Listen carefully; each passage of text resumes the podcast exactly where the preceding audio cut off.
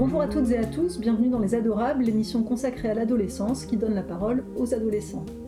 Je suis Nathalie Anton, professeure de français en collège et lycée, et également psychologue spécialiste des adolescents et des jeunes adultes. Pour cette quatrième émission, qui sera également la dernière de l'année scolaire, les lycéens ont voulu aborder le thème de la sexualité. Dans cet épisode, ils vont partager avec vous ce qu'ils ont à en dire à travers les questions que je vais leur poser, et dans le suivant, ce sont eux qui tendront le micro à Véronique Pini, conseillère conjugale et familiale à l'Institut Fournier de Paris, afin qu'elle puisse répondre aux leurs. Charlotte, Élise, Ève, Lana, Suzanne et Thomas, bonjour. Bonjour. Pourquoi avoir choisi la sexualité comme thème de cette émission, alors qu'on pourrait considérer que cela relève de votre intimité ou que cela pourrait vous mettre mal à l'aise? Thomas. Bah, je, je dirais qu'avec ce podcast, on essaye quand même de, de passer un message à des personnes qui auraient des, des questions et pas forcément un moyen de réponse. Ève On essaie d'aborder des sujets qui euh, intéressent et concernent les adolescents et je pense que c'est une question que tous les adolescents vont se poser ou se sont déjà posés dans la vie. Notre podcast, je pense que c'est euh, la plateforme idéale pour en parler. Merci. Alors je ne sais pas si vous le savez, mais une loi datant du 4 juillet 2001 prévoit que les élèves de la primaire et la terminale bénéficient chaque année de 3 heures d'information et d'éducation à la vie affective et sexuelle. Donc si je fais le calcul depuis votre entrée au collège, sachant que vous êtes aujourd'hui en première et en terminale, vous auriez dû assister respectivement à 18 ou 21 séances dédiées à ce sujet, et ce, en plus des cours de SVT. Alors ma question c'est, est-ce que ça a été le cas? Et sinon, combien de séances vous rappelez-vous avoir eu sur ce sujet Suzanne, J'en ai jamais eu. Charlotte, Euh, moi, j'en ai eu pour la première fois une euh, il y a peut-être euh, trois semaines, quelque chose comme ça, par le CRIPS, et euh, c'était hyper intéressant. Et je pense que j'aurais aimé avoir cette intervention, enfin, beaucoup plus tôt comme c'est prévu. Ève, J'ai participé à une intervention une fois en troisième et c'est tout.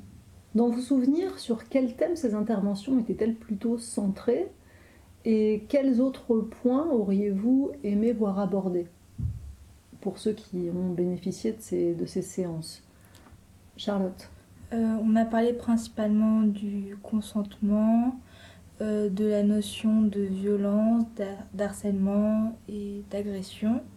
Euh, après, je pense qu'en deux heures, euh, un vendredi euh, matin, c'est compliqué de, de parler de tous les sujets. Euh, je pense qu'il aurait été intéressant aussi de peut-être aller un peu plus sur la, la communauté pardon, LGBTQ. Moi, dans mon souvenir, en troisième, je sais qu'on pouvait poser des questions sur des papiers anonymement et toute la classe pouvait écrire un mot, n'importe quelle question, que ce soit même une expérience, euh, mettre dans cette boîte et ensuite la personne qui intervenait lisait et répondait aux questions. Et je me rappelle pas exactement du discours autour de ça, mais je me rappelle que ça a éclairé pas mal d'élèves sur ces questions-là. Lana Euh, moi, je me souviens que on a parlé aussi euh, de l'avortement et des types de contraception et des moyens pour se protéger. Et euh, comme Charlotte, euh, j'aurais bien aimé que euh, ce soit peut-être plus ouvert ou au moins euh, un peu mentionné euh, les questions de la sexualité euh, vis-à-vis de la communauté LGBT. Élise? Pour Moi, c'est plutôt dans le sens de Lana. On a pas mal parlé de comment se protéger et comment aborder finalement euh, entrer dans la sexualité. Euh, c'est vrai que la communauté LGBT n'était pas du tout mentionnée et euh, qu'il y avait peut-être cette idée qu'on avait déjà des, des prérequis ou euh, et ça manquait peut-être parfois d'être très explicite. Enfin, moi, je sais que la dernière que j'ai eue, elle remonte à il y a très longtemps, je pense que c'était en cinquième. Et je me souviens euh, ne pas avoir eu toutes les informations dont j'aurais eu besoin pour euh, vraiment bénéficier de cette intervention. Euh, Lana? Et surtout, je pense que la répétition des interventions est très importante parce que je sais plus en quelle année c'était une intervention qu'on avait eue, ça devait être bah, 6e, 5e. Moi, je me souviens que de deux, trois trucs, mais parce qu'en 5e, euh, je m'en foutais un peu et je, m'étais dit, euh, bon, bah, je m'en rappellerai, euh, je me rappellerai des infos et à vrai dire, j'écoutais pas non plus à 100% parce que j'étais un peu déconnectée du sujet. Et du coup, bah, si on ne fait pas la répétition des interventions, on oublie et, et voilà. Mhm. Alors, comme vous le dites, ces interventions ont pour but d'apporter des informations. Mais aussi de prévenir les jeunes de certains risques associés à la vie affective et sexuelle, tels que les grossesses précoces non désirées, les infections sexuellement transmissibles, ou encore, vous l'avez dit, hein, les violences sexistes et sexuelles. Est-ce que parler des risques associés à la sexualité vous rassure ou au contraire vous inquiète? Quand vous entendez euh, parler de sexualité entre vous, hein, euh, y a-t-il des points qui semblent préoccuper les jeunes plus que d'autres? Élise moi, je pense que c'est essentiel de parler des risques parce qu'il vaut mieux euh, prévenir que de se retrouver confronté à des situations euh, dont on ne sait pas sortir. Mais c'est vrai que dans ces interventions, on aborde essentiellement les risques. Ce serait bien aussi de parler euh, de la sexualité, mais peut-être dans la vie de tous les jours et pas forcément quand ça se passe mal. Lana? Pour ma part, parler des risques, c'est pas inquiétant. Enfin, ça ça provoque pas un sentiment fort d'inquiétude.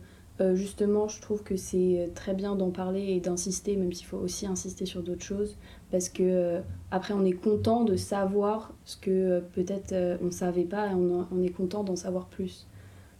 Élise? Et puis, je pense que c'est aussi important de parler des risques à l'école, parce que c'est peut-être des sujets qu'on va moins aborder entre nous, et donc il faut bien que quelqu'un prévienne justement sur ces risques, et je pense que c'est aussi le rôle de l'école justement euh, la question euh, des violences, la question du consentement, vous en parlez entre vous ou pas du tout? Thomas On en discute parce que c'est important, c'est des sujets qui sont fondamentaux dans euh, la construction, soit d'une relation sexuelle ou sentimentale avec une autre personne. Et si quelqu'un n'est pas au fait, c'est absolument nécessaire d'en parler. Suzanne avec mon groupe d'amis, bah oui, ça nous arrive pas mal d'en parler parce que c'est vrai que la question du consentement, elle s'est déjà pas mal posé. Par exemple, quand on est en soirée et que c'est assez alcoolisé, euh, bah, il peut y avoir eu des soucis avec ça. Et du coup, bah, on, en discute, euh, on en discute beaucoup. Est-ce que vous avez déjà entendu parler ou été témoin d'une situation qui vous a choqué justement sur ce thème? Est-ce que vous êtes intervenu Eve Donc moi, j'ai déjà assisté à ce genre de situation avec un garçon qui a voulu euh, embrasser une fille sans son consentement, avec, le, avec des discussions avec plusieurs personnes et euh, ce garçon euh, s'est totalement remis en question, donc maintenant ça va mieux. Mais c'est vraiment par l'intervention de personnes intermédiaires parce que même lui ne s'était pas rendu compte de son erreur alors que ça en était vraiment une. Est-ce que lorsque vous vous posez des questions, l'école est un lieu où vous allez chercher des ressources? Est-ce que vous savez par exemple s'il euh, y a des brochures à votre disposition, s'il y a des livres au CDI, est-ce que vous en avez déjà emprunté? Est-ce que vous savez si le lycée met à disposition, par exemple, des moyens de contraception Suzanne? Je sais qu'on peut aller à l'infirmerie si on peut poser des questions. Euh, maintenant, je connais pas grand monde, euh, ni moi d'ailleurs, qui allons euh, souvent poser des questions. Et j'ai jamais vu spécialement de brochures. Je sais que dans les couloirs, y il y a des affiches qui mènent vers des sites où on peut poser des questions. Mais c'est vrai que plus souvent, on se renseigne sur Internet. Thomas? Je, trouve que le lycée, euh, c'est pas du tout un lieu avec lequel je pourrais trouver certaines réponses, ou même si des gens pourraient avoir des, questions. Je trouve que le mieux, ça reste euh, des gens de confiance. Alors, si on a ces gens de confiance dans le lycée, très bien, mais généralement, c'est pas là qu'on les trouve. Vous diriez que la sexualité reste un sujet tabou à l'école, Thomas? Alors, je sais pas si c'est des tabous à l'école, mais que c'est peut-être, en ce moment, je trouve pas forcément le lieu où on serait le plus à l'aise d'en parler. Alors, ça pourrait être super que ça le devienne, mais euh, c'est pas le lieu. Eve. En tout cas, aujourd'hui, je trouve que euh, c'est pas l'école n'est pas le premier endroit où je vais aller poser mes questions. Mais alors, euh, c'est plus facile d'en parler à la maison, d'après votre expérience, d'après ce que vous entendez dans vos groupes d'amis? Vous avez l'impression que la maison, les parents, ce sont des, des interlocuteurs vers lesquels les ados peuvent se tourner? Charlotte, de nouveau? Euh, moi, je pense que ça dépend totalement des familles. Euh, moi, je sais que chez moi, c'est. c'est bon, on en parle sans trop en parler. Enfin, c'est, je pense que je suis plus confiance à d'autres personnes que mes parents pour en parler. Suzanne Il y a pas mal de gens qui arrivent à en parler à la maison. Pour ma part, euh, c'est pas du tout le cas. On n'en parle jamais. Du coup, oui, je vais plus soit avec mes. Enfin, j'en parle avec mes amis ou, ou si j'ai des questions, bah, il y a toujours Internet, quoi. Donc, vers qui peut se tourner un jeune si euh, chez lui euh, les parents ne sont pas forcément réceptifs et si à l'école il n'identifie pas d'adultes qui puissent, qui puissent l'écouter? Lana? J'ai plus tendance à me tourner donc soit vers Internet, soit vers mes amis. Mais c'est vrai que la limite de parler à, ses amis ou à des gens de confiance qui sont pas spécialistes là-dedans, c'est de voir des fausses informations circuler, pas par mauvaise intention, mais juste parce que les gens en face y croient aussi. Et sur Internet, j'ai pas de site fiable qui me viennent en tête. Eve euh, je, pense que les, les, réseaux sociaux, ça a beaucoup, euh, enfin ça nous aide beaucoup par rapport à ça. Il y a pas mal aujourd'hui d'influenceurs, de, de, comptes officiels ou même de journaux euh, qui communiquent sur les réseaux sociaux, sur Instagram, sur TikTok, sur tous ces réseaux. Et c'est assez fiable. après, il faut toujours faire attention. Mais comment sur euh, les réseaux sociaux tu peux connaître la validité, la fiabilité euh, de, ton interlocuteur? Euh, Les personnes sur ces réseaux peuvent avoir des comptes certifiés ou bien le nombre de followers nous indique un peu si c'est fiable parce que s'il y a oui, 150 000 personnes qui le suivent, on imagine, en tout cas on espère que la personne ne dit pas de, de bêtises. Une étude publiée par l'ARCOM le 25 mai dernier, l'ARCOM étant l'autorité de régulation de la communication audiovisuelle et numérique, révèle que dès l'âge de 12 ans, plus de la moitié des garçons se rend en moyenne chaque mois sur des sites pornographiques. Est-ce que vous comprenez pourquoi les adultes s'inquiètent de l'exposition de préadolescents à des contenus pornographiques? Thomas. Je pense que plus l'enfant euh, est jeune, plus déjà ça peut être choquant. On n'a choisi pas forcément d'être confronté à la pornographie, ça peut être euh, euh, assez perturbant. Et puis d'un autre côté, la pornographie, c'est pas un bon moyen de s'informer.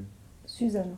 Euh, moi, je trouve ça très inquiétant. Il euh, n'y a pas que les adultes d'ailleurs qui s'en inquiètent, euh, puisque euh, déjà, c'est une addiction pour beaucoup de monde. J'ai connu bah, pas mal de garçons qui en étaient addicts et ça peut bah, provoquer des problèmes pendant les rapports sexuels. Je sais qu'il y a beaucoup de pornographie, qu'il y a beaucoup de contenu violent et bah, du coup, ça, ça montre un peu de violence envers les femmes et c'est très axé sur le plaisir des hommes et donc les, les garçons qui ont grandi avec ça, ils vont, ils vont pas forcément penser au plaisir de la femme, mais surtout au leur. Charlotte. Bah, je rejoins Suzanne, ça va les conditionner à une certaine performance. Est-ce que vous savez quel est l'âge du l'âge moyen du premier rapport sexuel? Suzanne? En France, en tout cas, il me semble que c'est 17 ans. 17 mhm. ans, en effet. Est-ce que vous avez l'impression qu'avoir des rapports sexuels est perçu par la plupart des élèves comme un passage obligé, avec des étapes à franchir à tel ou tel âge, et en toile de fond un enjeu de pouvoir, ceux qui l'ont déjà fait et les autres? Charlotte? Moi, je ressens cette pression, enfin en tout cas dans le niveau de première, ou peut-être plus chez les filles que chez les garçons mais euh, il y a une réelle compétition pour savoir euh, qui a couché avec qui et combien de fois. Et après, euh, je sais que les, les garçons s'en vantent, s'en vantent beaucoup, donc oui, je crois qu'il y a une réelle compétition avec plusieurs, des, plusieurs étapes et parfois des détails qui circulent qu'on ne voudrait pas savoir. Élise C'est vrai que c'est un peu un passage obligé dans le sens où comme on s'attend à ce que tout le monde le fasse à un moment ou un autre, pourquoi pas au lycée Et c'est vrai qu'il y a quand même un peu, un peu cette pression de le faire ou de ne pas le faire. Mais après, je ressens pas non plus euh, cette, euh, cette séparation, justement, d'un côté ceux qui l'ont fait, ceux qui l'ont pas fait. Enfin, il me semble, en tout cas dans notre niveau, que ça reste bienveillant. Et est-ce qu'un jeune qui multiplie les partenaires, si c'est un garçon, il sera valorisé, alors que si c'est une fille, elle sera au contraire euh, vue de manière assez négative? Thomas? Le cliché de la fille facile, c'est un excellent moyen pour euh, euh, descendre et critiquer euh, une femme qui, est juste, qui exprime sa liberté. Suzanne? Je ressens beaucoup ce cliché, surtout par rapport aux femmes. Eve Moi, je pense que malheureusement, ces stéréotypes, ils existent toujours. Après, il y a eu une amélioration, puisque beaucoup de personnes réagissent face à ces, ces accusations. ça concerne beaucoup plus les filles, parce que chez les garçons, c'est vu comme euh, une fierté. Charo, Eve, hein, ça veut dire charognard, c'est une abréviation de charognard, j'imagine. Euh, c'est une expression qui vise à dévaloriser les garçons qui multiplient les conquêtes ou euh, ça dévalorise aussi les filles puisque par définition un charognard mange des proies qui sont mortes. Alors j'ai déjà eu ce débat avec mon père qui m'a demandé quelle était la définition de charreau. Euh, j'ai pas trouvé peut-être que ça vient de charognard et ça serait vraiment dévalorisant pour euh, la femme, mais après tout, euh, enfin, aujourd'hui, dire que quelqu'un est charo, je pense que pour un garçon, on est assez fier d'être appelé comme ça. Thomas? Alors, je- le charreau, on le, enfin, on le prend pas très bien. Enfin, je dis on pour euh, répondre aux hommes, mais c'est. Après, ça dépend bien sûr des personnes, mais c'est souvent associé, je sais pas, c'est c'est un chien, quoi. C'est quelqu'un qui, euh, qui a, pour parler, euh, bah, la, la, la dalle, qui a faim. Donc, c'est rarement euh, pris comme une, un compliment. Après, peut-être certaines personnes sont très fières d'être des charros, mais j'ai l'impression que quand on l'utilise, c'est pas dénigrant pour les femmes avec qui il a ses aventures, mais c'est surtout ciblé sur euh, le, le gars. Euh, mais je trouve que ça dépend beaucoup du contexte. Parfois, ça peut être un peu euh, pour rire et ça peut être un peu une sorte de compliment, enfin, dans un certain sens. Et ça peut aussi être utilisé pour euh, dénigrer euh, euh, certaines filles, quand même, leur dire que. leur dire, entre guillemets, gentiment que c'est des charros, euh, voilà, qu'elles devraient peut-être arrêter et se, se calmer, entre grosses guillemets. Voilà. C'est pas que spécifique pour les garçons. Non. Non. D'accord. Non, mais je trouve que c'est plus dénigrant de dire ça à une fille Ah qu'à un garçon. Garçon, pour moi, c'est une fierté. Après, euh, désolé Thomas, ça va pas avec ce que t'as dit, mais quand on dit qu'un garçon c'est un charreau, je trouve que. enfin, c'est vraiment, il a enchaîné euh, les conquêtes, mais d'une manière positive, quoi. Lana. Euh, ou alors, si c'est pas positif, c'est pas euh, autant négatif que chez les femmes. D'après votre expérience, est-ce que l'homosexualité est toujours disqualifiée? Ou est-ce que c'est devenu un sujet, en tout cas dans votre entourage, euh, quand vous êtes sur les réseaux sociaux, euh, qui semble s'être euh, normalisé Charlotte? Moi, je pense qu'il y a une vraie différence entre les réseaux sociaux et, entre guillemets, la vie réelle, la cour de récré, la classe. Euh, sur les réseaux sociaux, j'ai l'impression que la parole s'est presque totalement libérée. Mais alors, en cours, je trouve... euh, Libéré de manière positive Ah oui, hein? libéré, oui, pardon, enfin, libéré de manière positive, mais en cours, je trouve ça totalement différent. Enfin, il y a encore des personnes qui sont gênées, euh, qui, euh, enfin, je sais pas, j'ai l'impression qu'on retourne trois siècles en arrière, donc euh, ça dépend.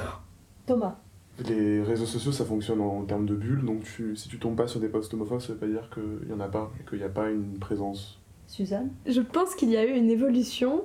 Euh, maintenant, je vois quand même des différences euh, de traitement entre les personnes euh, hétérosexuelles et homosexuelles euh, au sein de l'école.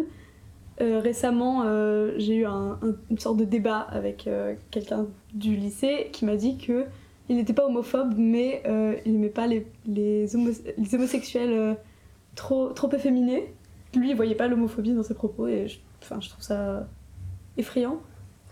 Est-ce que les réseaux sociaux, justement, exercent une forte pression sur ce que serait une bonne, je mets entre guillemets, hein, sexualité? Je pense à des commentaires qui, qui, qui viendraient sanctionner certains comportements, à l'injonction à poster euh, certaines photos de soi euh, plus ou moins euh, dénudées, au fait de se venger d'un ancien partenaire en forwardant des, photos qui étaient intimes.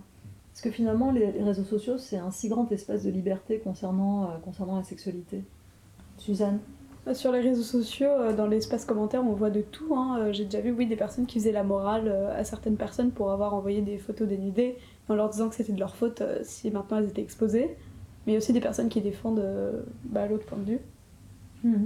Nana Euh, sur le sujet des euh, photos dénudées sur internet, euh, j'ai l'impression de voir euh, vraiment euh, presque tous les jours euh, une euh, femme euh, qui met euh, une photo d'elle, euh, bah, je sais pas, en maillot de bain ou même juste avec un crop top et euh, on peut être sûr que euh, ça va faire euh, soit polémique, soit juste trouver plein de commentaires sur ça pour la critiquer. et je vois vraiment ça régulièrement et il y a des gens qui défendent mais sur internet il y a beaucoup de dualité, enfin c'est très, c'est très polémique. Pour conclure, est-ce que euh, vous pensez que les adultes autour de vous pourraient mieux faire en termes de prévention? Et si oui, comment? Quand je parle d'adultes, je parle des parents évidemment, et puis euh, peut-être des, professeurs, euh, des, personnels en fait de, l'éducation. Charlotte moi, il y avait un prof d'SVT qui m'avait marqué au retour du confinement en quatrième. Euh, il avait énormément, enfin, on faisait du coup euh, la contraception. Et il avait énormément insisté euh, sur la pilule, enfin, un peu comme un- une personne qui vous fait une publicité et qui insiste que sur la pilule. Et donc il avait enfin il a très peu parlé des autres moyens de contraception. Donc peut-être que qu'on ait plus d'informations sur toutes les contraceptions. Ça c'est le premier point. Le deuxième c'est que même si les parents ne souhaitent pas en parler pour x ou y raison qu'ils laissent au moins un tiroir ou un sachet ou je ne sais quoi pour leurs enfants avec des contraceptions dedans ou qui les redirige vers un professionnel, enfin que les enfants ne soient pas laissés dans, enfin, seuls face à leur sexualité. Eve? Moi je pense que si l'école arrive à former des, des, des adultes pour que euh, eux nous mettent en confiance et que vraiment ce soit quelqu'un avec qui on a envie de parler, euh, si on arrive à, à vraiment euh, mettre en place un poste pour quelqu'un qui aurait comme principale activité de parler de ça et de vraiment être à l'aise. Enfin, je pense que les élèves auront complètement euh, confiance en elles, surtout si cette personne euh, garde un secret euh, professionnel par rapport à, tout ce qu'elle entend. Lana? Dans le contexte de l'école, une chose bah, déjà qui serait bien à faire, ce serait bah, d'appliquer les, les séances d'intervention qu'on devrait avoir tous les ans. Ce serait déjà une avancée, je pense que ça peut être très utile. Et quel conseil auriez-vous envie de donner, vous qui êtes grand, hein, vous êtes euh, en fin de terminale, euh, fin de première, quel conseil auriez-vous envie de donner aux jeunes qui vous écoutent par rapport à ce sujet de la sexualité? C'est une vaste question, bien sûr, mais si vous deviez quand même transmettre quelque chose via ce podcast, Thomas Alors, je ne sais pas si je vais transmettre quelque chose, mais euh, il faut se détacher de la pression du groupe, des autres c'est important d'être clair avec ce qu'on veut, et si on veut pas, c'est pas grave, si on ne sait pas, c'est pas grave non plus. Et euh, le plus important dans cette histoire, c'est quand même la communication. D'être le plus clair avec l'autre, et de surtout pas hésiter à, parler. Et moi, je pense que vraiment, oui, euh, donc il faut se protéger, il faut écouter, mais surtout, euh, c'est un moment, en tout cas pour la première fois, et pour toutes les autres fois, où il faut que vous profitiez où c'est pas, il faut pas non plus se mettre en énorme stress. Si la première fois ça marche pas, bah ça marche pas, les prochaines ça marchera. Et même si les prochaines ça marche pas, bah à un moment ça marchera. Et surtout, oui, c'est ça, euh, faire attention euh, à sa santé, essayer de le faire avec la bonne personne. Et en fait, c'est même une des choses principales, c'est de une personne avec qui vous avez confiance. Suzanne bah, Comme l'a dit Thomas, vraiment de pas se mettre de pression, que ça va arriver un jour de toute façon. Donc, euh, autant que ce soit bien et vraiment pas se mettre de pression. Et au pire, si c'est pas bien, bah, comme disait Eve, euh, ce sera bien un de ces quatre. Cet épisode touche à sa fin. Merci à vous, chers lycéens, d'avoir eu l'envie et le courage de partager votre point de vue et votre expérience personnelle sur ce sujet si important qu'est celui de la sexualité. J'espère que votre éclairage, auquel s'ajoutera celui de la conseillère familiale et conjugale Véronique Pini dans le second volet de l'émission, sera utile à tous nos auditeurs. Nous attendons avec impatience les commentaires. A bientôt donc pour un nouvel opus des Adorables.